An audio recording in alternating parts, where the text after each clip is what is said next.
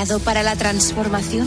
¿Para un viaje sin retorno? Film Symphony Orchestra presenta su nueva gira, Genko, un emocionante espectáculo inspirado en las bandas sonoras más conmovedoras de todos los tiempos. La Roca, Pocahontas, Indiana Jones, Mulan, El Padrino, Star Trek, Desayuno con Diamantes, Harry Potter y El Cáliz de Fuego y muchas más. 2 de febrero, Auditorio Nacional. Genko, el espectáculo que te transformará. Entradas a la venta en filmsymphony.es.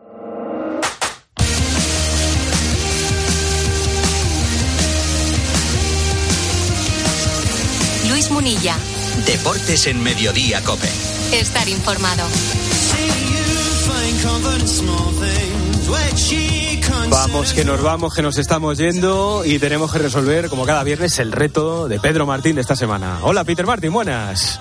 ¿Qué pasa, Munilla? Buenas tardes. O sea que el Real Madrid-Almería del otro día te dio para pensar en que Sí. pensáramos nosotros en un pueblo de Almería.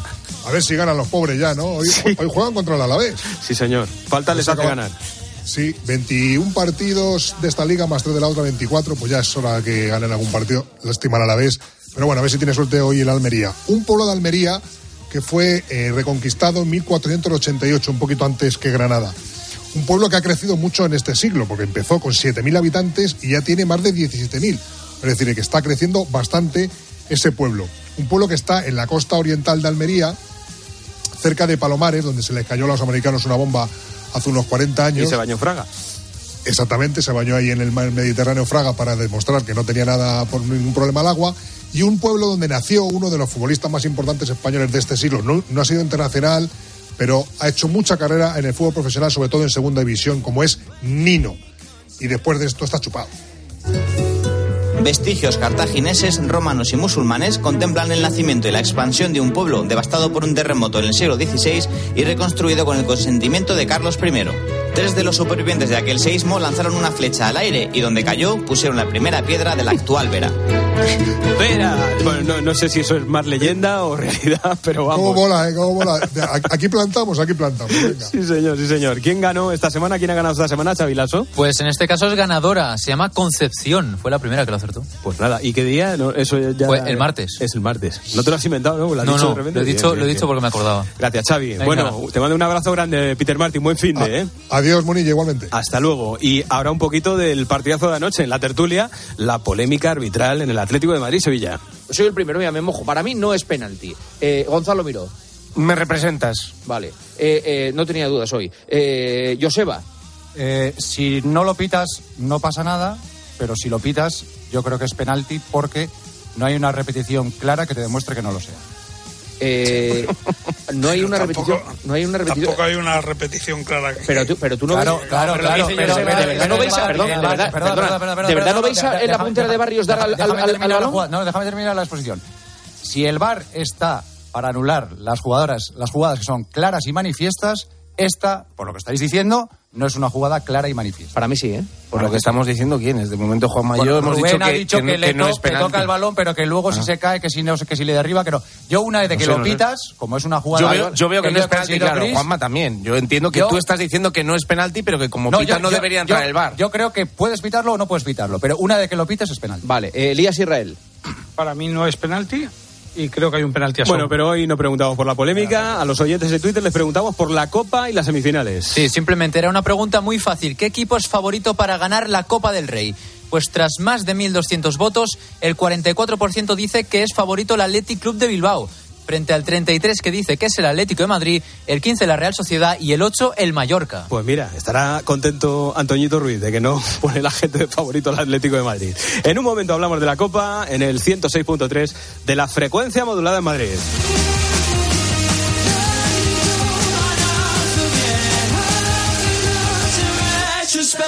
Miguel, quiero alquilar mi casa sin ocuparme absolutamente de nada. ¿Qué me recomiendas? No lo dudes, llama a la agencia negociadora del alquiler, los inventores del tranquiler. Además, si hubiera algún impago, te seguirían pagando la renta hasta el desalojo del inquilino. Sí, sí, has escuchado bien. Hasta la misma marcha del inquilino, sin límites de tiempo ni carencias. Además, si necesitas dinero para amueblar o hacer pequeñas reformas en tu vivienda, te lo adelantan y luego te lo descuentan del importe de las rentas, sin intereses. Agencia negociadora del alquiler. El alquiler sin riesgos. 920 2011. 920 2011.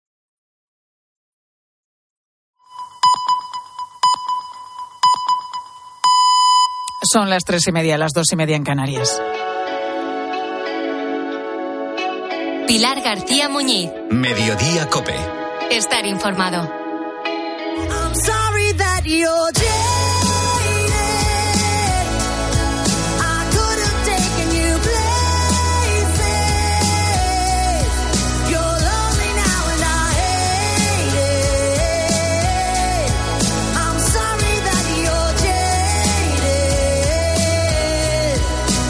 No era para Juan Carlos Paraje el trabajo de su vida, pero le permitía vivir.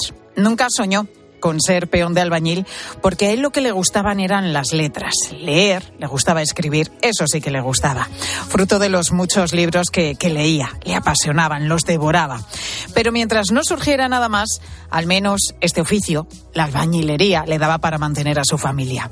Esa era la fotografía de la vida de Juan Carlos hace 60 años, que con el tiempo fue cambiando. En esas estaba en 1964, trabajando en un edificio de Gijón, que está en la calle Cabrales. Uno de esos días, entre tarea y tarea, Juan Carlos tuvo una idea. Quién sabe, quizás le vino por el libro que estaba leyendo. Miró a sus compañeros y pronto además les implicó a todos en ella. Les pidió que le ayudaran a escribir una carta y que la metieran a continuación en una botella. Y así lo hicieron, en una botella de coñac, exactamente. El papel. Puede que lo primero que encontró, o bueno, quizás lo hizo con toda la intención. Pero el caso es que escribieron en el reverso de la nómina de Juan Carlos. La botella con la carta dentro la colocaron escondida en una pared del piso 11. Y ahí ha dormido durante 60 años, convirtiéndose en una auténtica cápsula del tiempo. Hace pocos días, alguien la despertó del letargo. Lo hizo el propio constructor del edificio, Alberto Barro. Se topó de pronto con ella, en medio de las obras de reforma del piso. Y como ha contado en la tarde de Cope, nada más leer esa carta, quiso saber más de esa cuadrilla de albañiles que la había dejado allí. Bueno, me pareció una historia como muy, boni muy bonita porque al encontrar la botella vuelve uno atrás en el tiempo, ¿no?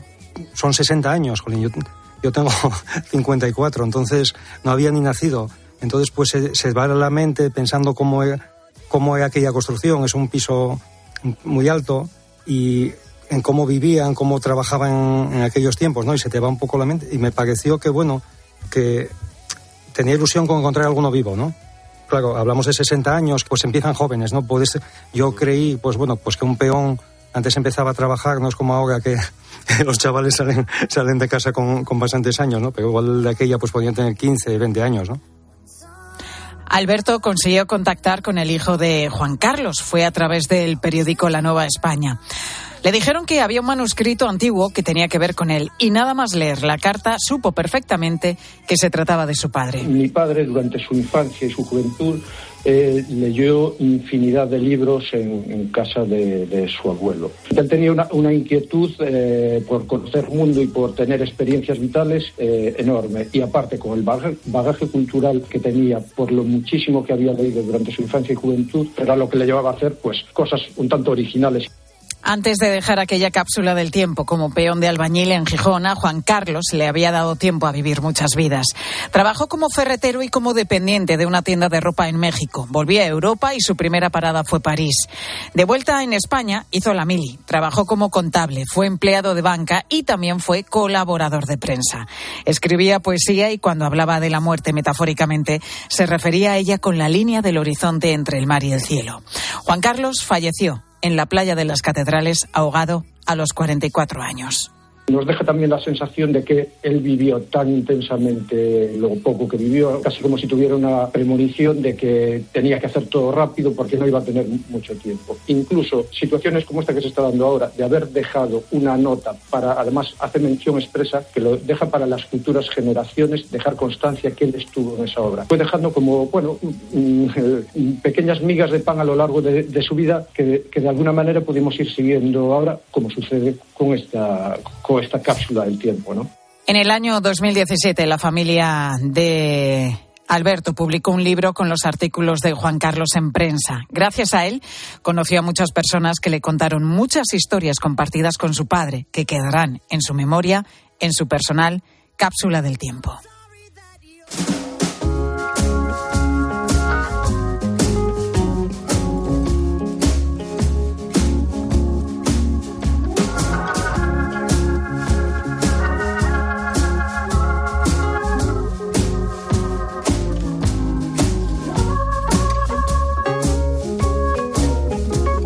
3 y 35 minutos de la tarde. Qué historia, ¿verdad? Qué historia tan bonita la de Juan Carlos y esa cápsula del tiempo que, mira, metió esa cartita en una botella, pues hace 60 años y se ha descubierto ahora. Vamos a continuar con más cosas. Ya sabes que seguimos aquí, los de Mediodía Cope, como siempre, hasta eso más o menos de las 4 menos 5 de la tarde. Mira, una de las cosas buenas que nos trajo la pandemia fue la de poder recorrer los museos más importantes del mundo, el Louvre de París, el Metropolitano de Nueva York, el Hermitage de San Petersburgo, o bueno, aquí en casa también, el Prado de Madrid, lo podíamos recorrer desde casa. Fueron muchos los que descubrieron entonces las visitas virtuales y los datos lo confirman además. Un 63% de los españoles se pasearon por algún museo durante lo peor de la pandemia, según la plataforma de reservas Musement. Estuvimos muy por encima, además de la media internacional que fue del 40%. Es una tendencia que se consolida, como también las exposiciones inmersivas. Un ejemplo, el espacio MAT en Madrid dedicó a este tipo de eventos en exclusiva dedicado en exclusiva a este tipo de, de, eventos. Ya acumula más de un millón de visitantes desde que se inauguró en 2022. Safi García, muy buenas tardes. Buenas tardes, Pilar. Se trata de una nueva forma de disfrutar de la creación artística que cuando menos nos implica más. Mira, los canales digitales han democratizado el arte, lo han puesto al alcance de todos y las exposiciones inmersivas nos ofrecen la posibilidad de meternos literalmente en la obra. Más información, más experiencia, ha cambiado nuestra mirada y también cuidado el papel de los que miramos. David Llorente Sanz es el investigador y profesor de la Complutense. Creo que esto cambia el papel del espectador, de un observador pasivo a un participante activo en la creación de significado. Creo que estas tecnologías permiten interactuar con las obras de arte de formas nuevas y emocionantes. Pero puede existir una sobreestimulación donde puede distraer el arte en sí, llevando a la atención de la tecnología en vez del lugar de la obra. Todas estas tecnologías eh, pueden resultar muy abrumadoras para, para la gente, pero sin duda ofrecen experiencias nuevas y emocionantes. Con sus pros y sus contras, cada vez tienen más seguidores. Fíjate, el Museo del Prado, el más visitado de nuestro país, registró el año pasado cuatro millones y medio de seguidores en sus canales digitales, algo más de un millón por encima de los visitantes físicos. A la inmersiva de Van Gogh, que recorrió 20 países del mundo, acudieron 5 millones de personas. España está exportando al mundo producciones propias, como la de Tutankamón, que está en cinco países, incluido Egipto, está en el Museo del Cairo, compartiendo con lo real. O la de Pompeya, que saldrá en cuanto cierre sus puertas en el MAT allá por septiembre. Son algunos ejemplos del tirón popular que tienen estas nuevas nuevas formas de experimentar la creación artística, Pilar. ¿Has estado tú en alguna inmersiva, Sefi? Pues eh, he de confesar que no. Yo estaba en la de Klimt, en Madrid. Oh, bueno, es que es una fantasía. ¿Verdad es que maravillosa. Sí? Música, es luz. Totalmente, es un espectáculo, merece la pena. Me apetece mucho, sí. Merece la pena la de Tutankamón, creo que también está muy bien. Bueno, que, que hay mucha gente que, que las visita, que acude a estas experiencias inmersivas y que gustan, aunque, bueno, también hay público que, que no está tan de acuerdo. Como me Ana. parece que bueno que al final pues sí es un, un, extra añadido y una adaptación a los tiempos que corren pero nunca será lo mismo que ver la obra en persona Ana, que nos decía esto. Hay personas que prefieren la visita física, la relación pura con la obra que estamos contemplando, tal y como la concibió el artista. Llorente San nos dice, nuestro experto, que habrá siempre dos tipos de personas ante esta realidad. Aquellos que se sumergen en lo digital y para los que nunca es suficiente todo lo que le da, y los que disfrutan como Ana paseando por el museo o la sala de exposiciones. Pero lo que está claro, Pilar, Pilar, es que la relación de la tecnología con el arte va a ser cada vez más estrecha y que será clave en el arte contemporáneo que abre nuevas posibilidades, permitiendo a los artistas experimentar con formas y estilos que no serían posibles en un entorno puramente físico. Esto impulsará la innovación del arte contemporáneo. La intersección que existe entre el arte y la inteligencia artificial promete transformar eh, la forma en la que concebimos, creamos y experimentamos el arte. Yo creo que la sociedad se enfrentará a estos desafíos y deberá adaptarse a las nuevas formas de expresión artística. Requiere ética en la creación y requiere verdad, nos dice este investigador de la Universidad Complutense. También de la adaptación de la sociedad para acercarse con conciencia a estas nuevas formas de disfrutar de la obra de los creadores de los clásicos y de los contemporáneos. Sefi, gracias. Eh, iremos a la próxima, ¿vale? Venga, a la próxima la apuntamos, por supuesto. Gracias a ti, Pilar. Vamos a seguir hablando de arte con alguien con quien siempre, desde luego, es un placer charlar. Jorge Llopis, perito tasador de arte judicial y director de la revista Pecados de Arte. Jorge, muy buenas tardes. Muy buenas tardes, Pilar, ¿qué tal? ¿Te gusta a ti esto de las visitas virtuales y las exposiciones inmersivas? Ah, las exposiciones inmersivas es Ay, eh, bueno, es un es un experimento, está bien. Eh, Hola. Sí, sí, te estamos escuchando, Jorge. Te hemos perdido durante un segundo y medio, pero te estamos escuchando ahora mismo. pero la visita la visita al museo es imprescindible. La visita al museo es imprescindible. Es decir, en, en ese sentido, eh, yo estoy de acuerdo con la oyente que, comentaba Isana, ¿no? Que dice que no, no, eso no, no- no es comparable, ¿no? La experiencia, este tipo de experiencias, eh, digamos, digitales, pues para algún tipo de muestra que se haya hecho, eh, bueno, pues eh, jugando con luz, sonido y demás, pues bueno, pues es una experiencia más, es decir, pero no, no, no, no tiene nada que ver con, con la visita, con la visita virtual, ¿no? Con la, con la, con la visita al museo, ¿no? Eh, yo recuerdo una exposición en la que estuve eh, de fotografías sobre Muay Thai que incluso había olor, Había olor. había hasta Bueno, olor. toda una experiencia sensorial, desde luego. Claro, claro, claro, o sea, había música, había olor, estaban las imágenes, bueno, mm, no lo sé, de momento el ordenador olor no me da. Pero ¿crees Pero que no, toda esta tecnología, estas dos concretas que estamos hablando, por un lado las visitas virtuales y luego estas experiencias inmersivas, pueden acercar a un público joven a los museos?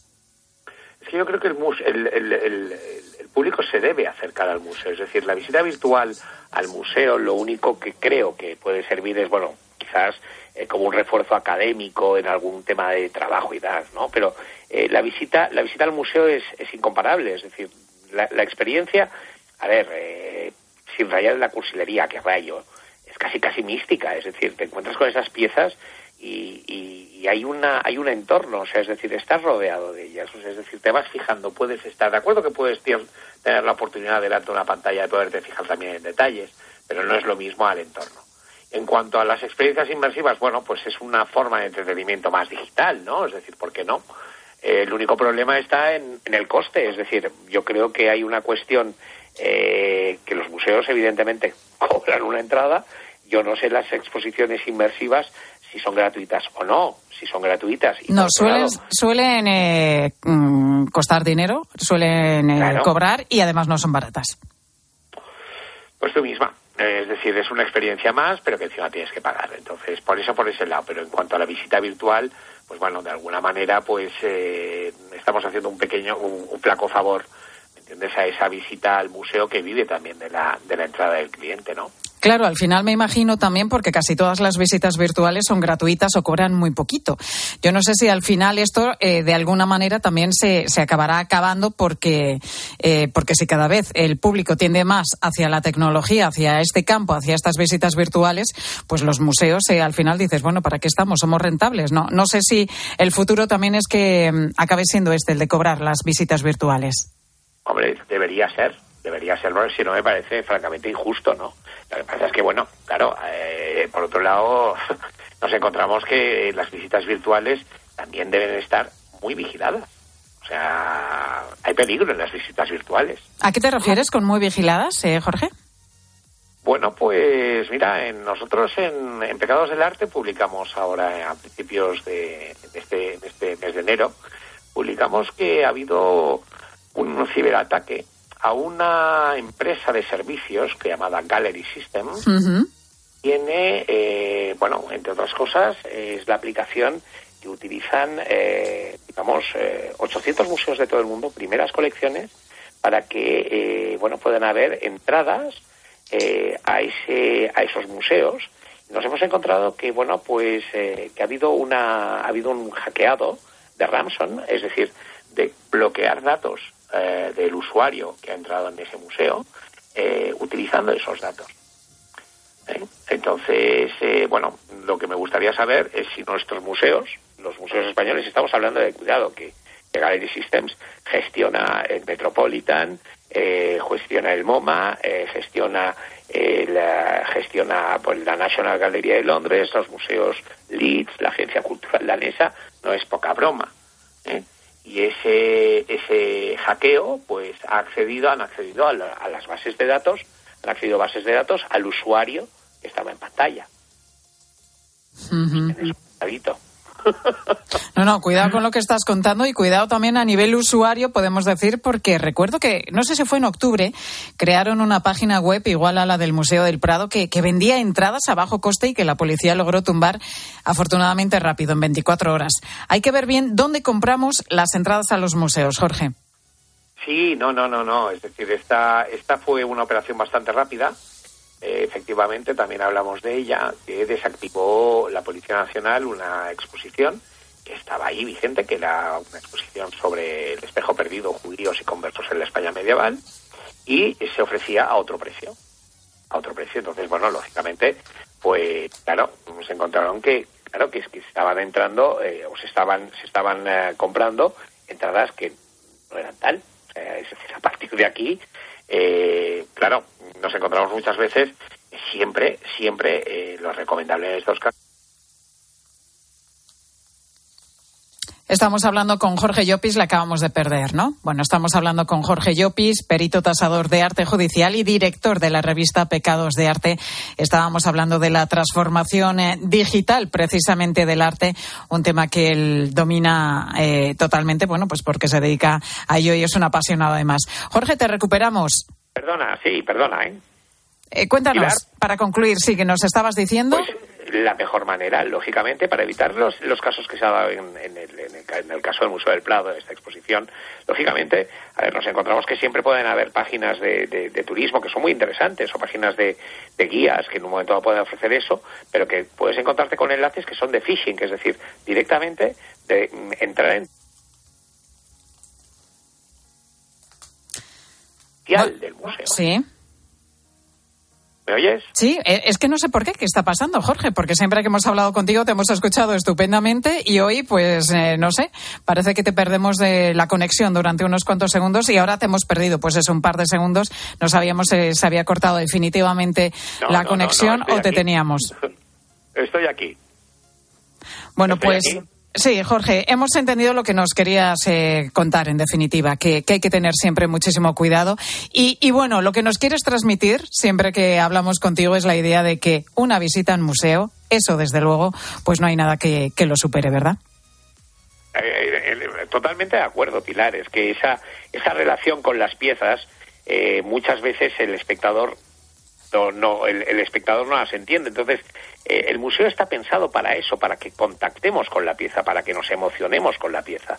Eh, emocionarnos con una pieza del ordenador, eh, con una imagen del ordenador, bueno, sí, está bien, la tienes ahí, pero enfrentarte a la pieza, ya sea una pintura o una escultura, una escultura sobre todo, la escultura es tridimensional, hay que darle vueltas a la pieza si puedes, ¿no? Darte, dar- poderla rodear, poder ver el, el desarrollo del artista, es, es incomparable. Bueno, y la sensación también cuando pasas de una sala a otra y de pronto hay algo que te llama la atención, supuesto, descubres ese supuesto. cuadro X que dices, este, este es el cuadro, ¿no? Esta sensación Claro. yo creo que es incomparable y de verdad, como dice Jorge Llopis, merece siempre la pena visitar nuestros museos, los de casa y si tienes la oportunidad de los de fuera, pues también infinitamente mejor. Jorge Llopis, perito tasador de arte judicial y director de la revista Pecados de Arte. Gracias, Jorge, por estar un día más con nosotros. Muchísimas gracias, Pilar, a vosotros, como siempre. Nos vamos a ir rápidamente hasta Galicia, donde está causando muchísima expectación una visita, podemos decir que inesperada, la de una foca de unos 100 kilos que hace unas semanas apareció en la playa de Oza, en A Coruña. La presencia de estos animales no es extraña en esta época del año. Lo llamativo de este caso es que se trata de una foca adulta. En Galicia todos los años recibimos eh, cachorros de estos animales eh, que en muchos casos tenemos que rehabilitar. Eh, no es algo raro que un lobo marino aparezca en nuestras costas. Lo que es raro es que sea un adulto. Eh, normalmente no aparecen ni juveniles ni adultos, son solo cachorros de dos a seis meses. Usía Vázquez es oceanógrafa del CEMA y nos ha contado que estos animales, aunque viven en manada, a veces se separan de sus compañeros para evitar la competencia por la comida. Bueno, en estos casos ellos lo que hacen es escapar de la zona por la competencia de la comida. Es decir, donde ellos viven hay mucha competencia por comida entre los individuos, entonces ellos eh, se dispersan, existe una dispersión que hace que, que llegue aquí. Si bien es cierto que en los últimos años aparecieron otros dos adultos, es algo bastante inusual. La, la explicación única que podemos dar es que exactamente igual que los cachorros, buscan zonas más tranquilas donde no haya tanto tanta cantidad de lobo marino. Puede parecer que se haya perdido, pero Usía nos dice que no, que aunque a nosotros nos llame la atención, este animal se encuentra en su hábitat y que no se sabe cuándo regresará con el resto de su manada. Lleva por las costas de Galicia bastante tiempo, pero bueno, eh, él al final el mar es su hábitat, da igual que esté en Galicia o en, o en Irlanda o en, Inglaterra, pero pero bueno, ella, ella verá cuando cuando quiera marcharse, eh, es totalmente libre de, de quedarse además aquí, bueno, está tranquila, hace buen tiempo, eh, tiene comida, ¿no? no tiene competencia, entonces bueno, pues al final es una zona buena para ella. La presencia de esta foca en esa playa ha generado una gran curiosidad y son muchos los que se han acercado a verla o a hacer fotos, incluso a tocarla. Algo que no nos recomiendan porque, como nos recuerdan, puede ser peligroso. Y seguro que este fin de semana, que va a ser bueno, pues mucha gente se va a acercar a ver esa playa, que esa playa, o mejor dicho, esa foca que ha llegado hasta esa playa de Oza en A Coruña, porque como te digo, va a hacer buen tiempo en prácticamente todo nuestro país. Atrás quedaron la semana pasada esas imágenes de nevadas, de temperaturas bajo cero, porque estamos ahora casi casi ya en primavera. Y por eso hoy en mediodía te preguntábamos qué vas a hacer este fin de semana con este tiempazo, si has cambiado tus planes cuando iba, cuando has visto que iba a hacer tan bueno. ¿Y qué nos han dicho los oyentes? Ángel Correas, buenas tardes. Hola, ¿qué tal, eh, Pilar? Muy buenas. Bueno, Marisa está encantada con el tiempo que está haciendo, como la foca allí en La Coruña. Ella es de Cádiz y aprovecha para pasear por la playa, que tiene esa suerte, pero a la hora de elegir la ropa, la verdad es que dice que se le está complicando. Ayer por la mañana temprano hacía un frío polar y después al mediodía templó bastante y por la tarde más. Hay que ir con las capas de cebolla, como dice mi hija. Eh, por la mañana sal con blusa, jersey y chaquetón o abrigo, botas, bufanda y fular y boina. Quien me ve por la mañana no me conoce por la tarde. por la mañana voy de incógnito. Qué bueno. gafas de sol. Oye, qué rabia me da a mí esta época del año en la que, en la que Voy sale. de verano. En la que, como dice Marisa, vas con la cebolla, ¿eh? Sí, por la mañana, tapado hasta, hasta la nariz, casi con la bufanda, el gorro, ta, ta, ta. Mira. Y luego por la tarde es que te sobra todo. Una locura. Yo he optado directamente por salir con un abriguito bueno por la mañana y luego ya me lo llevo aquí en el brazo porque no puedo ya. Bueno, Javier está encantado con este cambio de tiempo temporal. Vive en Torrelodones, aquí en Madrid, y ha cogido el coche hasta Guadarrama. Hace un día que aquí en el mercadillo los puestos están sin, sin toldo ni nada. Es alucinante. ¿Los puestos están sin? Pues no me lo he Es que- entendido. es que no, ponlo de nuevo. Es Javier, ¿eh? Hace un día que aquí en el mercadillo los puestos están sin, sin toldo ni nada. Es Ah, sin toldo. Es que no lo había entendido.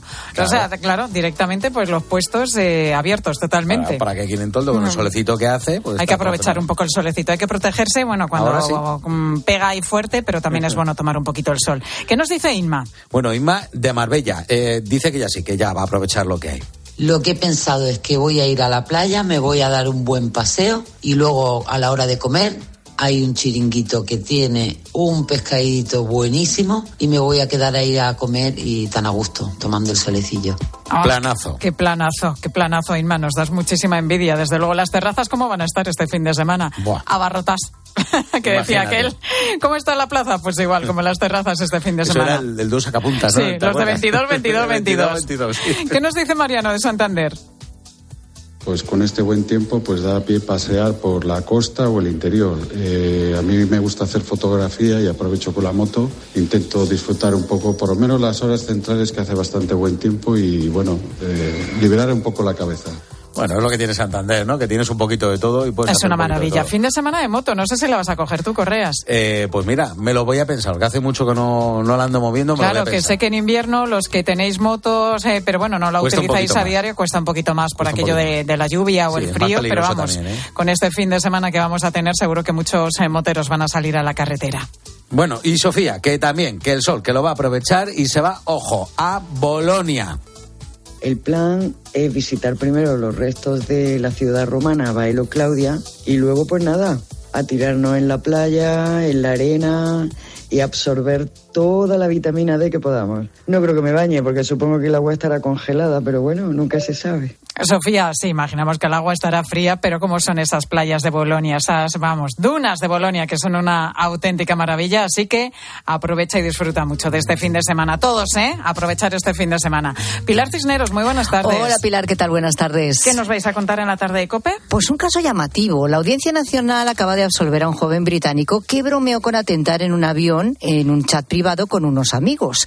La amenaza de bomba provocó que el ejército movilizara un avión, un caza Eurofighter. Luego se demostró que la amenaza no era real y fue absuelto. Pero ¿quién paga ahora eh, la movilización de ese avión? Casi 100.000 euros. ¿Y cómo pudo eh, o pudieron enterarse los servicios británicos de esta conversación privada? Bueno, muchas preguntas en torno a este tema. En la tarde de COPE te quedas con ellos, con Pilar Cisneros y Fernando Diaro.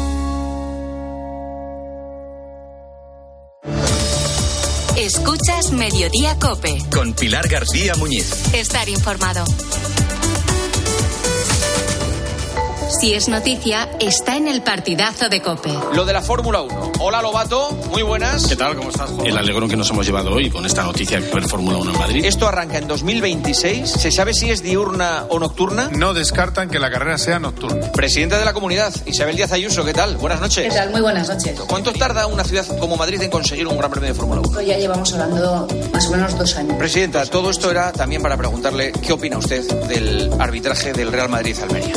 O sea, quiero decir que... eh, De lunes a viernes, desde las once y media de la noche, todo lo que pasa en el deporte te lo cuenta Juanma Castaño en el partidazo de Cope. El número uno del deporte. Por fin llega el fin de semana. No dejes que ese dolor muscular te impida disfrutar de él. Por un fin de semana sin dolor, con Ibudol de Kern Pharma. Al dolor de cabeza, ni agua. Al dolor muscular, ni agua. Y al dolor articular, ni agua. Ibudol es el primer ibuprofeno bebible en formato stick pack para aliviar el dolor rápidamente, con agradable sabor y sin necesidad de agua. Al dolor, ni agua. Ibudol tenía que ser de Kern Pharma. Lea las instrucciones de este medicamento y consulte al farmacéutico. Si elegir es ahorrar for you, ahorra eligiendo segunda unidad al 70% de descuento en más de 2.000 productos, como en el detergente líquido Ariel Alpes de 40 lavados. Comprando dos te ahorras el 70% en la segunda unidad. Hasta el 12 de febrero en Carrefour y Carrefour.es. Carrefour, aquí poder elegir es poder ahorrar. Estas llamadas son incidencias reales. Me salta el diferencial de la luz todo el rato. Es que se me está levantando la tarima y parece como una mancha de humedad. En estos momentos, ¿qué seguro de hogar elegirías? Mafre, la aseguradora de más confianza en España. Ahora con todos los servicios en tu app. Escuchas Cope. Y recuerda, la mejor experiencia y el mejor sonido solo los encuentras en cope.es y en la aplicación móvil. Descárgatela. ¿Eres profesional de la construcción y la reforma? En Leroy Merlin te ayudamos a llevar a cabo cada reforma con éxito haciendo tus compras más fáciles. Con un equipo de expertos a tu disposición, más de 100 tiendas pro abiertas desde las 7 de la mañana y un gran stock de productos disponibles y bajo pedido. Si eres profesional, únete al Club Pro y descubre muchas más ventajas. Leroy Merlin, ahora somos más pro. La Unión Europea apuesta por el hidrógeno verde para frenar el cambio climático. En Iberdrola somos líderes en la descarbonización de la industria, con la mayor planta de hidrógeno verde de Europa. Únete a las energías limpias de la mano de un líder mundial. Iberdrola, por ti, por el planeta. Empresa colaboradora con el programa Universo Mujer. Ahora en Carglass queremos que mejores tu visión cuando conduces bajo lluvia. Por eso, con la reparación o sustitución de cualquier luna, te aplicamos el tratamiento anti lluvia gratis. Carglass cambia, Carglass repara. Promoción válida hasta el 10 de febrero. Consulta condiciones en carglass.es. Al final del día, Expósito pone su mirada en aquello que te interesa. ¿Tú a qué edad te independizaste de tus padres? Seguro que recuerdas ese momento en el que cogiste las maletas y te fuiste a otra ciudad a empezar una nueva vida. Ese momento en el que tú y tu pareja decidisteis coger los pocos ahorros que tenéis para dar la entrada de una primera casa. Te pregunto esto porque la situación respecto a aquellos años ha cambiado drásticamente. Miles de jóvenes españoles están convencidos de que independizarse y formar una familia hoy por hoy es misión imposible. La crisis laboral, la. Acaba el día con la mejor información. Acaba el día con Ángel Expósito. Desde las 7 de la tarde, todo pasa en la linterna de Cope.